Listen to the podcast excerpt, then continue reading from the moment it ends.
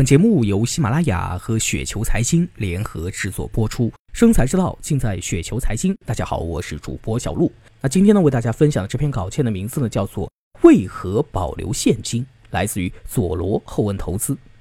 那我们都知道呢，我们在等待下跌的时候呢，都会有一点焦躁，有时候呢有点煎熬。但是呢，市场就好像是商场，商场如战场，你不买的比别人低，你如何获得超额收益呢？培养耐心等待的好习惯呢，不是一蹴而就的。看见下跌、大跌、持续下跌就兴奋，也不只是嘴上说一说，或者是装装样子高大上的，是由心而发的幸福感觉，是为未来收益蓄积能量的最好时机。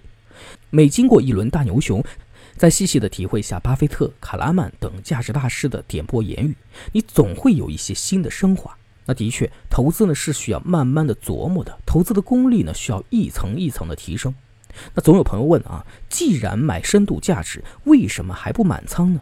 保留足够的现金，一是为了在任何糟糕的情况下都不至于让自己或管理的资产破产；第二呢，是为了能在惊人错杀恐慌的时候呢买点货啊，这样的超级廉价货，在未来市值上涨中呢起着四两拨千斤的作用。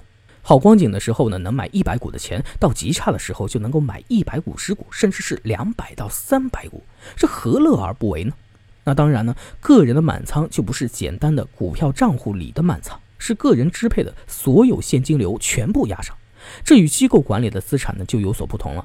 但相同的是，都在特别注意现金的流动性。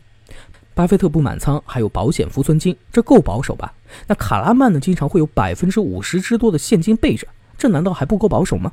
那第三点，保留现金的最终目的是为了获得满意的复利收益。最坏的情形出现的时候呢，我能化不利为有利，让收益呢不是最好的，但也不会是最差的。坚持目标复利，牢牢把握资产的管理主动权，不让市场主宰自己的账户。管理者的心态也会超乎寻常的平和从容。即便是你满仓遭遇下跌，你也无所谓。但是保证不了长期复利满意，又有何功绩呢？所以，现金应该是应付人的认知局限性的常态储备，是为了人的脆弱性所准备的预防手段。赌和不赌，差别就在于你对概率知与不知，防与不防。